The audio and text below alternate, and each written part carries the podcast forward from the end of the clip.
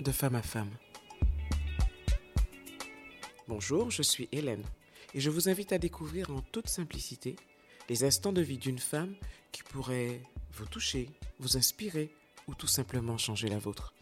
Une chose est certaine, ces témoignages ne vous laisseront pas indifférents.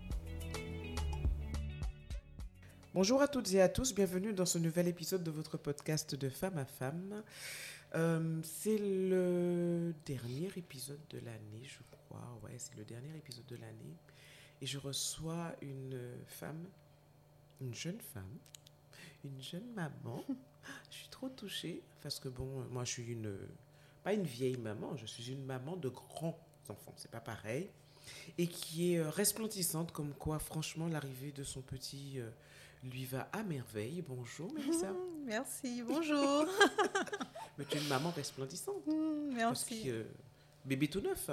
Donc euh, je suis ravie de recevoir la maman de bébé tout neuf et qui a laissé son bébé quelques instants pour venir passer un petit moment avec moi. Merci beaucoup. Merci, c'est moi qui te remercie. Merci pour l'accueil. Et euh, j'aimerais savoir rapidement, comme ça on va la laisser partir, retrouver son bébé quand même. Quelle est cette tranche de vie que tu as souhaité partager mhm. avec nous Alors, je souhaitais partager une euh, tranche de vie qui, enfin, qui remonte hein, déjà quelques années. Donc, c'est l'année de mes 18 ans. Mhm. Voilà. Donc, c'est une année euh, qui a marqué profondément ma vie, en fait. Donc, je tenais à le partager. Je pense que c'est quelque chose qui, euh, qui va parler aussi à de nombreuses femmes. Voilà. Oui, c'est le, et merci, merci d'y avoir pensé parce qu'en fait, c'est ça, en fait, le but, je le rappelle, de ce podcast, c'est que ces histoires peuvent trouver écho euh, chez d'autres femmes et qu'elles, euh, que ça puisse les aider dans leur réflexion, dans, dans, dans la façon de vivre peut-être certains événements de leur vie, etc. Donc, qu'est-ce qui s'est passé quand tu avais 18 ans alors, Mélissa? Alors, à 18 ans, en fait, euh, j'ai subi des, des violences sexuelles. Voilà.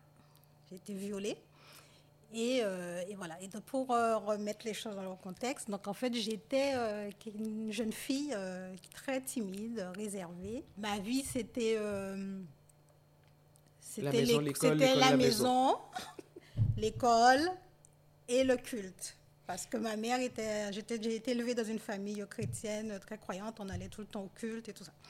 Et en fait, c'était euh, les trois pôles de ma vie, en fait. Hein. J'étais chez moi, j'allais au culte, j'allais à l'école, puis ça s'arrêtait là. Des amis, j'en avais même pas, j'étais timide, euh, je, suis toujours introvertie. Voilà, je ne sortais pas, je n'allais pas dans les rues traîner, voilà. Euh, et puis voilà, c'était comme ça ma vie. Et puis. Euh, tu as des frères et sœurs, excuse-moi. Ah oui, grande famille. Hein. Ah ouais? Ah, tu es issu d'une grande famille. De, de 10. Ah oui, grande, grande, grande famille. D'accord, ok. D'accord. Donc, tu n'avais pas franchement le sentiment de solitude puisque vous aviez une vie familiale assez riche ou pas? Alors, euh, on était nombreux, mais en même temps, j'ai pas ressenti. Comme j'étais la dernière, les, ceux qui sont mes frères qui sont juste avant moi, on a 7 ans d'écart. Ah, quand même, d'accord. Et ce sont des jumeaux. Ah oui, en plus, donc fusionnels. donc, euh, moi, je... Et puis tous les autres étaient beaucoup, plus grands que moi. Donc il y en a qui étaient déjà partis, qui avaient déjà quitté la maison. Mhm. Donc euh, je n'ai pas ressenti en fait euh, la présence de toute cette fratrie autour de moi. D'accord. Donc assez solitaire en fait. Oui, très. D'accord. Très, très. Et donc la petite fille sage que tu étais? Ah oui, très sage. Ça, tout, le monde, tout le monde dira que j'étais sage, euh, comme une image même. Hein. Comment ça a fait pour basculer? Ben, en fait, euh, j'étais toujours sage. je suis non, toujours tu es toujours sage. non, mais qu'est-ce qui a fait que, Alors, en fait, euh, quelque chose soit rentré et, et, hmm. bousculé la vie de cette petite fille sage? Alors, je suis rentrée à la fac. À 18 mhm. ans, comme, euh, comme tout le monde. Hein. J'ai eu mhm. mon bac, je me suis inscrite à la fac et tout. Et puis là, c'est les, je, je vais dire que les difficultés financières ont fait que je n'avais pas les moyens, j'avais pas de bourse aussi, puisque le temps de faire les dossiers, ça a traîné. J'avais pas de compte bancaire non plus à l'époque, puisque ma mère ne, ne l'avait pas fait, elle n'avait pas envie de le faire. Du coup, euh, le dossier pour la bourse aussi a traîné. Et je me suis retrouvée en fait à ne pas euh, avoir de, moyens financiers pour prendre ne serait-ce qu'un bus pour aller euh, à la fac ou même manger le midi. Donc je restais, quand j'y allais, je restais la journée sans manger euh, jusqu'à rentrer chez moi euh, le soir.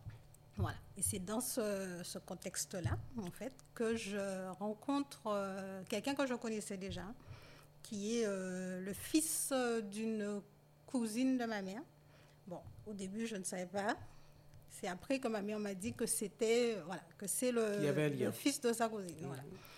Et au départ, euh, je ne le savais pas. Donc, c'est quelqu'un que je connaissais déjà, quand même, que je savais que ma mère connaissait, mais je ne savais pas le lien qu'il y avait. Euh, voilà. Et cette personne me dit, euh, sans que je lui demande, hein, elle me dit Ah, mais je travaille pas loin, donc je peux te ramener, te déposer à la fac et tout. Et moi, je me dis Ah, ben, ça, tombe bien, opportunité super, donc j'ai quelqu'un qui peut me ramener.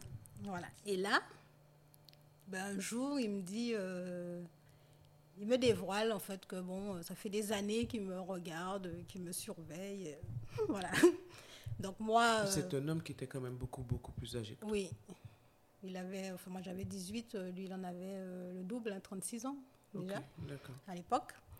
Et puis, et puis voilà, donc moi je, alors moi, ça m'a pas... Quand il m'a dit ça, mais moi, ça n'a pas percuté. Hein.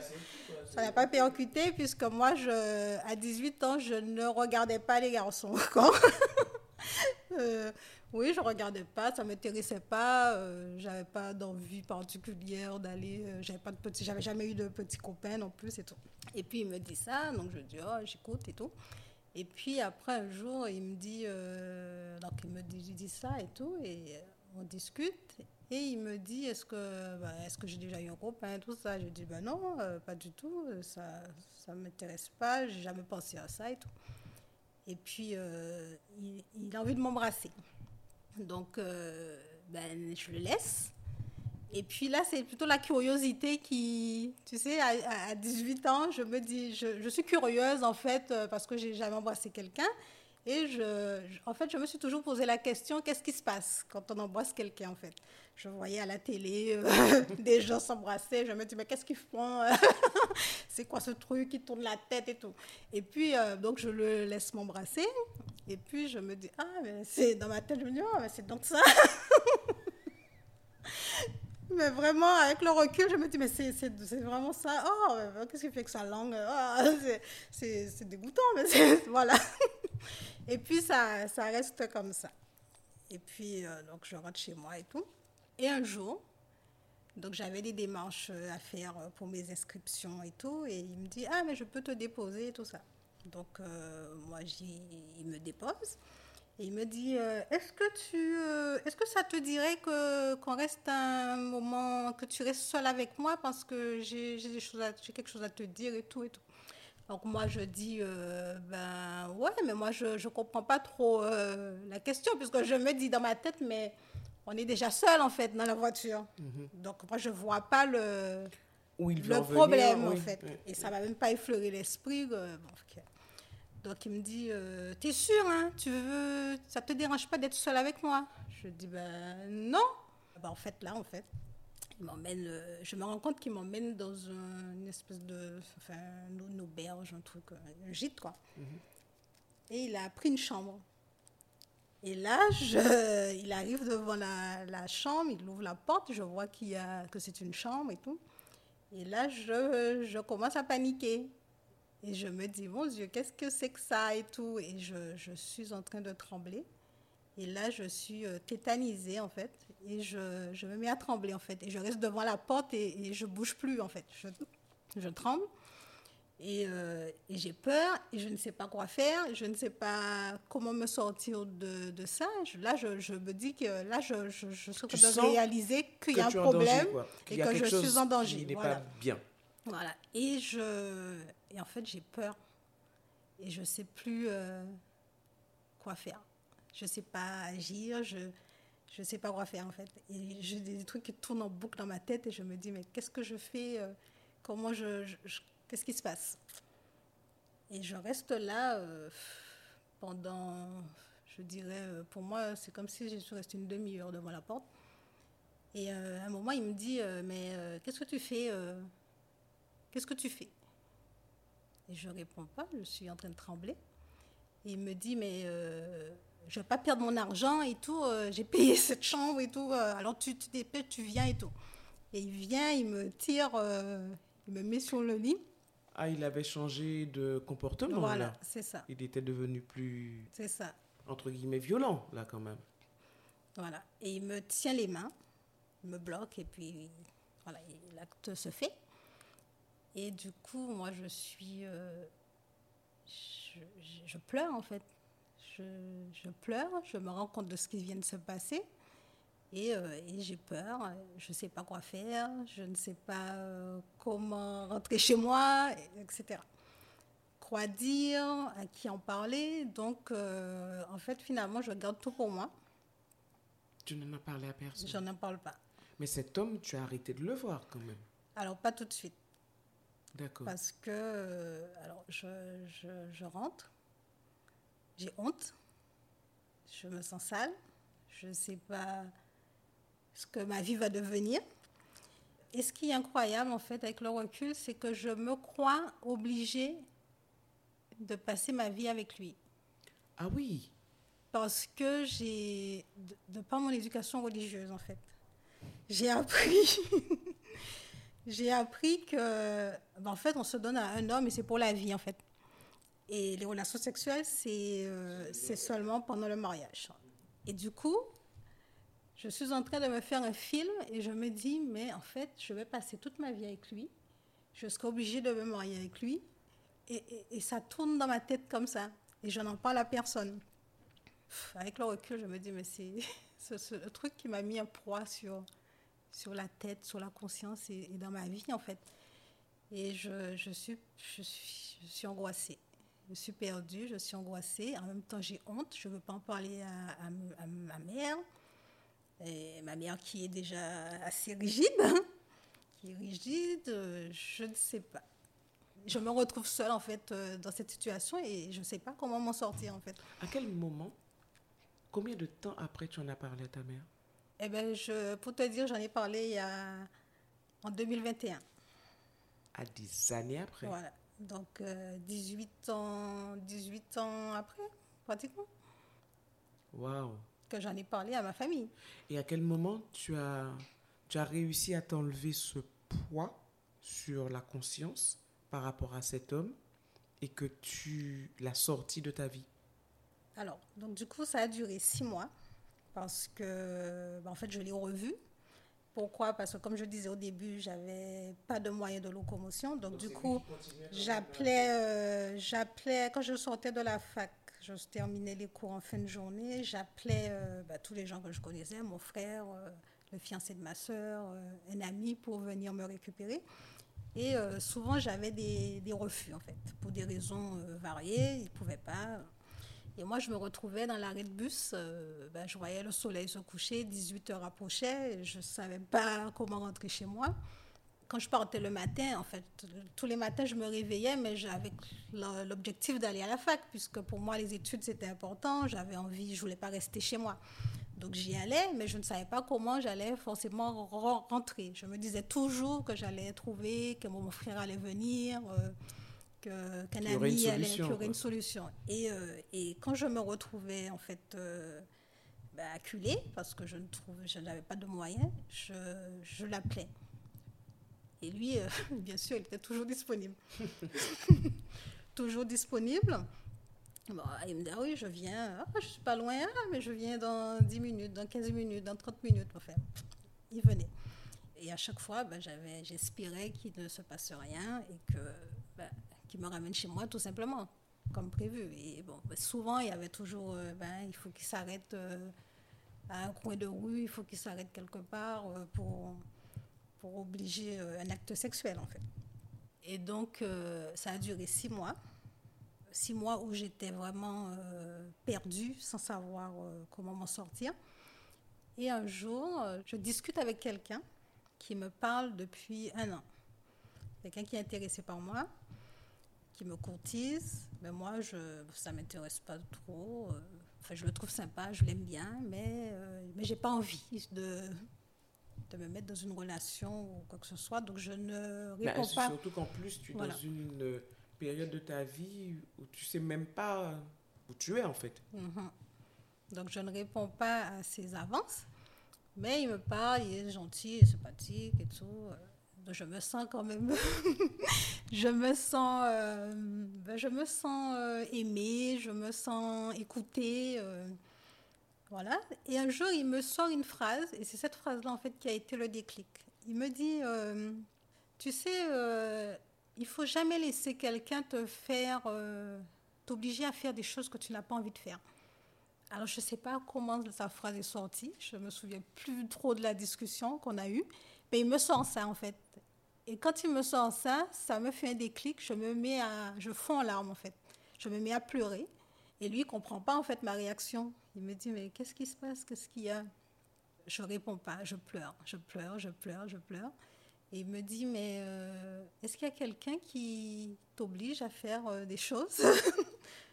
Qu'est-ce qui se passe? Et je pleure, je réponds pas. Et il me dit, euh, Ben, si tu veux que j'aille parler à cette personne, euh, je vais le faire. Tu me dis, je suis là pour toi, je vais t'aider. Et moi, je, je dis rien, je réponds pas, je pleure. Je, dis juste oui. Je dis, est-ce qu'il me demande, est-ce qu'il y a quelqu'un? Je dis oui, mais je raconte pas en fait. Et puis ça reste comme ça. Donc du coup, euh, je, je m'attache à cette personne parce que je me sens, euh, enfin, pour, une- pour la première fois, il y a quelqu'un qui, qui me tend une perche, qui m'écoute et tout. Et, euh, et puis voilà, donc on, est, euh, on parle, on discute. Et puis un jour, je finis par lui, euh, lui avouer, lui raconter en fait ce qui s'est passé. Et c'est quelqu'un qui le connaît. En plus, Ouais. Donc il me dit, mais je peux aller lui parler hein, si tu veux. Je dis non, je veux pas. Parce que j'ai peur, moi. j'ai peur, j'ai pas envie de faire, euh, de mettre ça au grand jour, j'ai pas envie que tout le monde le sache, j'ai honte. Je me sens moi-même coupable parce que je me dis, mais tu, tu, tu es quand même re- remonté dans sa voiture, euh, c'est à cause de toi, on va pas te croire. Il y a plein de choses qui, qui se passent dans ma tête. Et puis lui-même, euh, cet ami qui m'écoute, il me dit, mais euh, je te crois, hein, je veux t'aider, mais j'ai un truc que je ne comprends pas. Pourquoi tu, tu es remonté, tu es revenu Tu vois? Et là, je, ça me fait me sentir encore plus coupable. Et je me dis, mais je ne peux pas raconter ça parce qu'on ne va pas me, on va pas me soutenir, on va pas ouais, tu m'aider. vas pas être crédible, quoi, au regard Voilà. des autres, selon toi. C'est ça. Mhm. Et je dis même quelqu'un qui, qui m'aime, qui m'encourage, qui me soutient, en fait, doute de moi, il ne comprend pas la situation. Et, euh, et ça me fait du mal, ça me fait pleurer, je, je, je me sens mal, en fait. Et puis, euh, puis voilà, ça a duré encore... euh, tout, ça a duré un an. Parce que ça a pris six mois avant que j'ai ce déclic que je me dise mais c'est pas normal, il faut que je me sorte de là. Et à partir du moment où il m'a sorti cette phrase, donc il y a eu le déclic, et j'ai pris encore six mois pour euh, couper complètement. Donc euh, je le voyais de moins en moins, je, je ne l'appelais pas pour venir me chercher. Donc petit à petit, je me suis libérée de, de- de- de cette situation-là, mais ça m'a quand même pris du temps. Voilà. Est-ce que c'est quelqu'un que tu croises encore aujourd'hui? Alors, plus maintenant, mais euh, que j'ai croisé et qui a continué. Alors, au début, quand je, je disais au début que j'ai appris que c'était le fils d'une cousine de, De ta ma maman. mère. Et en fait, euh, alors quand je, ma mère m'en a parlé, je le lui ai dit. J'ai dit, mais je ne comprends pas en fait. Ma mère m'a dit que, vous étiez cousins et tout ça. Il me dit, mais c'est des conneries, mais qu'est-ce que tu racontes? Je n'ai jamais entendu ça de ma vie. Jamais entendu ça. Et en plus, ici en Guadeloupe, je connais tout le monde qui a dit aux familles, tout le monde c'est famille. Alors, euh, oui, bien sûr, euh, on est tous frères et sœurs, puisque nous sommes tous des humains et euh, on a tous été créés par Adam et Ève. Donc, donc le, le truc, il balait de, de, d'un revers de main. Et puis un jour, je vois qu'il vient à la maison et il fait la bise à ma maman, alors cousine et tout. J'ai fait, mais c'est quoi ce truc? Il m'a dit qu'il n'a jamais entendu ça. Il vient à la maison, il salue ma mère et il dit alors cousine. Est-ce que tu as eu un jour envie de porter plainte? Alors j'ai eu envie, mais j'ai pas osé, j'ai pas pu parce que bah, toujours en me disant que je vais pas être crédible.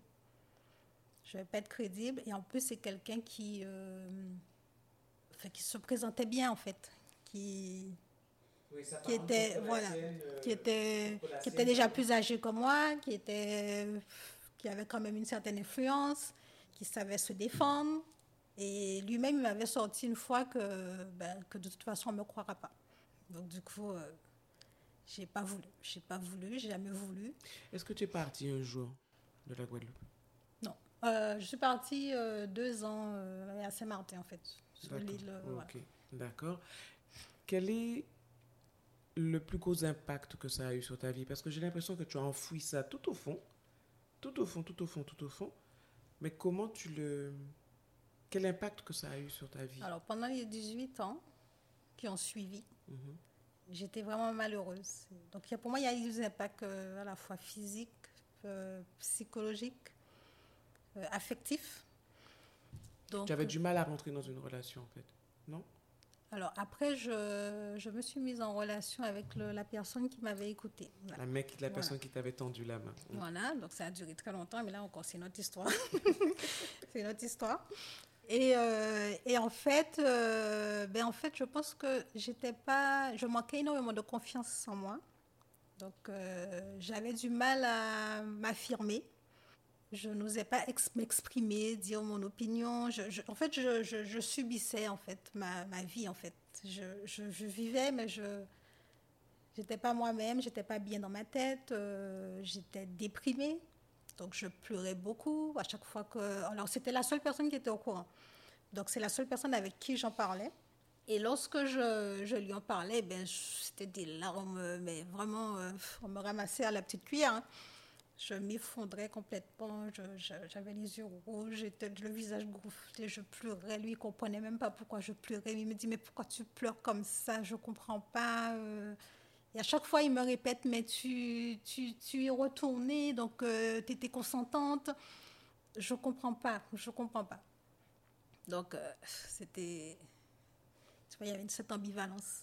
À quel je te comprends, mais en même temps, je comprends temps, je t'enfonce, quoi. je t'enfonçais quand même. C'est dans la culpabilité, en fait. Mhm.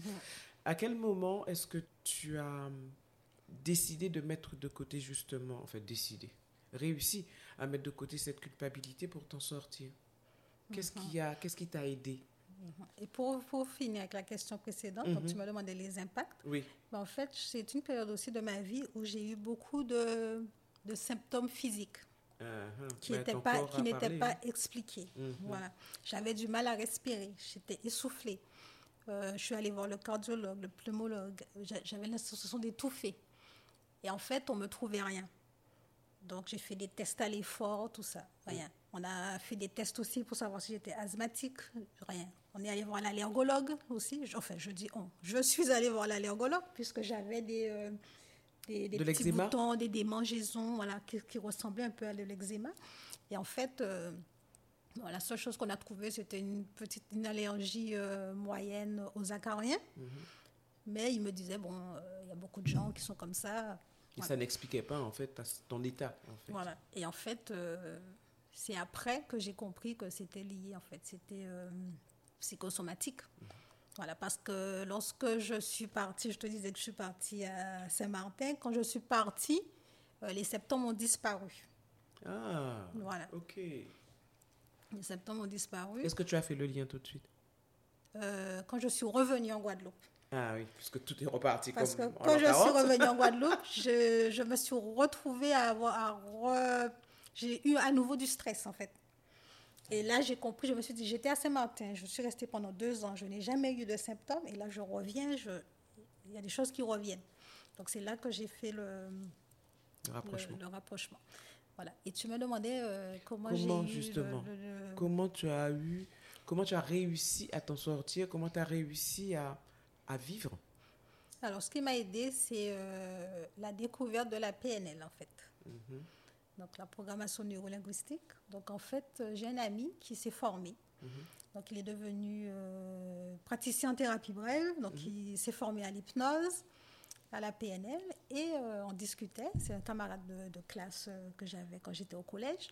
Il me dit, ah, ministre, euh, alors lui, il était, à la base, il avait fait une formation pour être policier. Mhm. Donc, il avait commencé dans ce métier-là. Il me dit, mais en fait, finalement, je ne me plaisais pas du tout. Et j'ai découvert, je suis maintenant dans la thérapie brève, j'ai découvert d'autres choses et je me plais mieux dans, ce métier-là. Et il me parle de la PNL, il me dit euh, oui. Euh, et là, il commence à me parler de développement personnel, en fait. Et c'est là que je me dis, mais c'est intéressant ce qu'il me raconte. Il me parle de, mettre de la, comment mettre de la positivité dans sa vie, dans, la vie et tout ça. Il me dit, quand tu te réveilles le matin, euh, tu sais, la première, dès que tu poses ton pied, la façon dont tu poses ton pied va déterminer comment ta journée va se passer. et il me raconte plein de choses de ce genre et tout. Et je me dis, oh, c'est beau ce qu'il dit en fait. il me dit, euh, voilà, je me suis formée à tel institut et euh, vas-y, va voir et mhm. tout. Ils ont un site internet et tout. Et je, je, vais regarder, ça me parle, je me dis, oh, mais peut-être que ça va m'aider parce que moi, je cherche, pendant tout ce temps aussi, je cherche des moyens d'aller mieux. Parce que je, ben, je suis une optimiste en fait. Je, je ne peux pas concevoir que quelque chose qui se passe, d'être de rester au sol, en fait. Donc, j'ai toujours voulu aller bien. Parce que, parce que, malgré, malgré cet épisode malheureux, ça mhm. n'a pas... Ça n'a pas atteint ton optimisme, en fait. Oui, c'est ça. Parce que malheureusement, enfin, je dis malheureusement, euh, pas malheureusement, mais maintenant je dis, euh, avant je comprenais pas parce que quand j'étais très mal dans ma peau, que ça n'allait pas, je me sentais déprimée. Des fois, j'avais l'impression que j'allais devenir folle. Donc, je priais, je disais, mon Dieu, je ne veux pas devenir folle, aide-moi à trouver une solution. Il faut que je m'en sorte de ça. Je ne veux pas tomber dans une dépression. Je ne veux pas prendre des médicaments. Je ne veux pas qu'on m'enferme. Je, priais, je me disais, il faut que je m'en sorte. Et en fait, euh, bizarrement, les gens me trouvaient toujours rayonnante. Les gens me trouvaient belle. Les gens me trouvaient heureuse. Les gens disaient que j'avais une vie parfaite. Les gens. J'ai passé euh, comme si tout, comme si la vie me souriait, que tout était beau dans ma vie et tout, alors que moi je ne voyais pas du tout ça. Je ne le ressentais pas, c'était pas ça. Et oh oui, tu es, comme ci, tu es comme ça, euh, tu as ton permis, tu es jeune, euh, tu as passé le concours d'enseignante, tu es enseignante.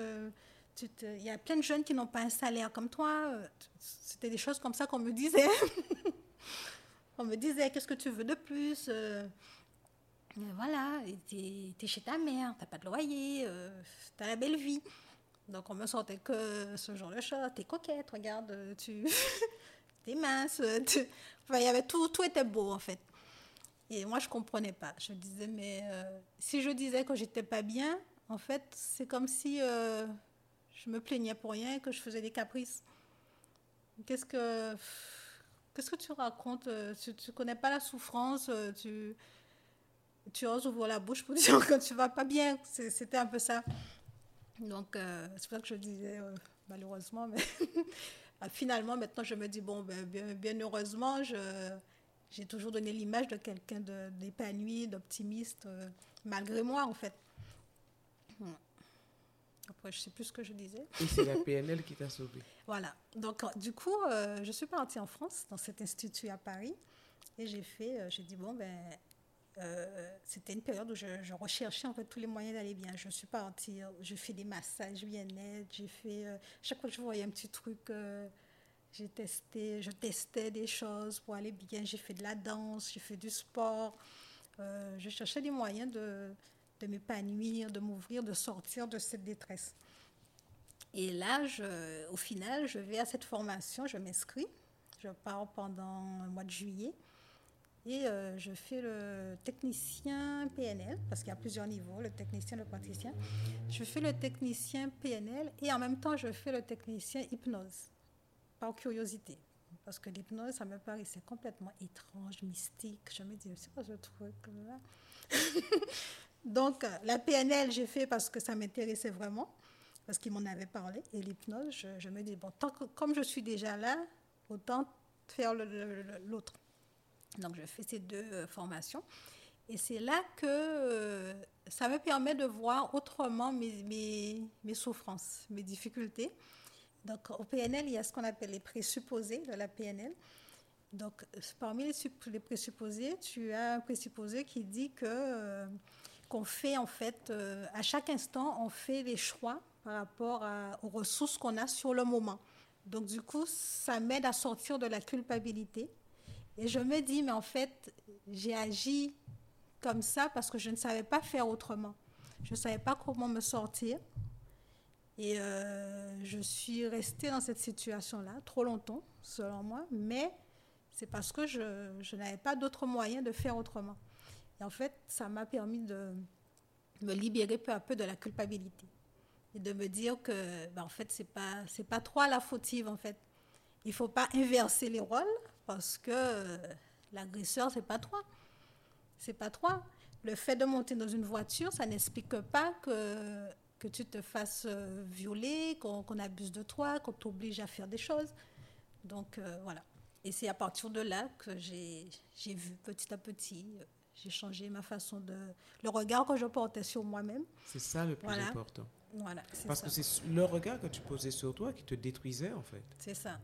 Et puis j'avais honte. J'avais honte euh, de parler, j'avais honte de. Je ne pouvais même pas dire que. Je, dans ma tête, je ne pouvais pas dire que j'avais été violée en fait. Le mot viol, je ne pouvais pas l'associer à moi. Mhm. Mm. Et aujourd'hui, tu te sens comment? Aujourd'hui, je vais, je vais bien. je suis euh, heureuse, je suis épanouie.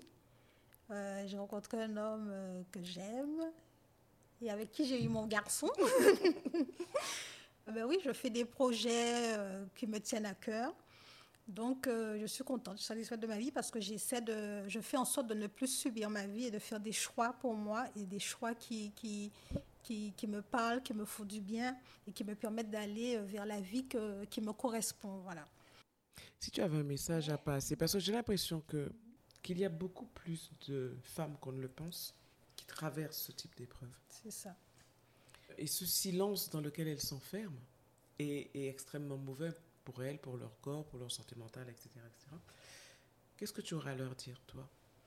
Alors moi, je dirais aux femmes de ne jamais subir leur vie en fait.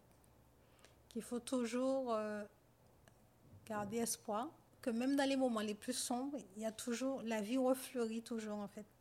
Il y a toujours, euh, on peut toujours avoir mieux, quelle que soit la situation dans laquelle on se trouve.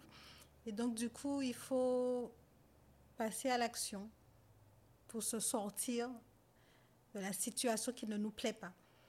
Voilà, parce que si on est sur cette terre, en fait, c'est pas pour vivre une vie, euh, c'est pas pour vivre pendant 30 ans, 40 ans, 80 ans euh, dans, le malheur. Moi, je crois vraiment que, qu'on, ne vient pas sur terre pour souffrir. Donc voilà, il faut euh, vraiment reprendre le pouvoir sur sa vie et décider de, ce qui, nous va ou pas.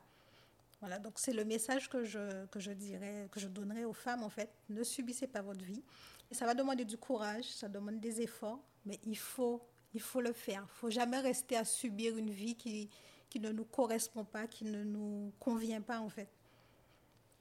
Voilà. Elle est toujours aussi sage, Mélissa. Donc, ok, on, a, on l'a compris, ça. Donc maintenant, c'est la famille, le travail, toujours le culte? Plus le culte. Alors le culte, euh, moi je... Alors, toujours le culte. Pas, pas toujours le culte parce que je ne suis plus dans une religion, mhm. mais je, je, prie, je crois en Dieu. Et, euh, et pour moi, c'est important d'avoir cette relation euh, spirituelle avec Dieu, mais sans aller euh, dans, une, dans un culte spécial. Quelconque. voilà, quelconque. Ok. Et donc, la famille, ta foi, on va mhm. parler juste de la foi dans ces cas-là. Ta famille, ta foi, ton travail et maintenant des actions et des projets qui te tiennent à cœur et qui te portent. c'est ça. C'est ça ta vie aujourd'hui. Et ça me, ça, me, ça me rend heureuse en fait. Mais ça se voit en tout cas. ça me rend heureuse parce qu'en fait, je n'ai pas de, de poids sur le dos, je n'ai pas de poids, je porte pas de poids sur la tête, je n'ai pas dans ma vie. C'est-à-dire que j'ai fait, le tri s'est fait, euh, je, je fais un tri, mais je pense que ce tri se fait naturellement. Et en fait, il n'y a personne autour de moi qui me détruit, qui m'apporte des ondes négatives, ou de la négativité, des ondes, mais enfin de la négativité, parce que les gens que j'aime Les gens qui sont autour de moi, ce sont des gens que j'aime en fait. Et même les amis. Alors, comme je disais, je suis introvertie. Donc, je n'ai pas besoin d'avoir tout le temps du monde autour de moi. Je n'ai pas besoin d'avoir des amis en masse. Mais euh, quand je les vois, en fait, ce sont des moments de qualité. Et ce sont des moments où je suis contente, je suis heureuse. On peut ne pas se voir pendant un an, deux ans. Mais quand on se voit, c'est comme si on s'était jamais euh, quitté, on ne s'est pas oublié, on La rigole. amitié, voilà, voilà c'est ça. Et il n'y a jamais de, de quiproquo, de, de cancan, comme on dit. euh, voilà. Et, euh, et moi, c'est moi, moi, c'est ça. Moi, j'aime la, la vie simple, en fait. hein. J'aime la nature. Chez moi, j'entends les oiseaux. Je suis tranquille. Je vais à la plage. c'est cool, quoi. vis. Voilà. Tu vis, tu Voilà. les choses simples sont parfois, voire souvent, les meilleures en tout cas. Il est, il est bientôt temps de nous quitter. Je suis euh, très touchée par cette histoire que tu nous racontes. Et, et vraiment très touchée parce que, comme je l'ai dit tout à l'heure, je crois qu'il y a beaucoup plus de femmes qu'on ne le pense qui vivent ce genre de choses. Mhm. Beaucoup. Et ça me, ça m'attriste. Ça m'attriste et j'espère vraiment qu'elles vont, tout comme tu l'as fait aujourd'hui, je t'en remercie vraiment sincèrement, Mélissa, libérer la parole. Parler, Mhm. parler, parler, ne serait-ce que pour qu'elle se fasse du bien à elle et qu'elle puisse passer à autre chose. Enfin, quand ça. je dis Oui, passer à autre chose, possible. commencer à vivre différemment pour elle. Mhm. Parce que dans tous les cas de figure, c'est leur histoire, c'est ton histoire, c'est inscrit, c'est quelque chose que tu ne peux pas oublier et que qu'il ne faut pas qu'on te demande d'oublier. Après, Parce que on ça a, fait on a toujours, je dirais qu'on a toujours voilà, ce- cette marque en nous. Absolument. Donc, moi, je ne dirais pas que. Je ne sais pas si on en guérit vraiment, mais euh, il y a toujours des choses qui vont faire euh, des, des- des comportements que j'aurais parce que j'aurais vécu ça. Et que je ne vais pas faire autrement parce que c'est comme ça. Mais ça ne m'empêche pas de vivre ma vie et d'être heureuse. Et c'est ce qui est important, en fait. Voilà. Absolument. En tout cas, vraiment, je souhaite euh, un grand bonheur à la, à la maman rayonnante que tu es, Mm. hein, la maman de petit bébé tout neuf. Que cette fin d'année te soit très belle et que l'année qui arrive et les autres qui vont suivre soient vraiment remplis pour toi de grands, de petits, de moyens, de toutes les tailles de bonheur possible. Merci. Merci d'être venu à moi. Je te dis à bientôt. Merci Hélène, à bientôt. Merci d'avoir partagé ce moment avec nous. Ce podcast est disponible sur toutes les plateformes. Donc n'hésitez pas à liker, à laisser des commentaires pour aider à son développement et puis pourquoi pas être mon invité un de ces jours. En attendant, prenez soin de vous.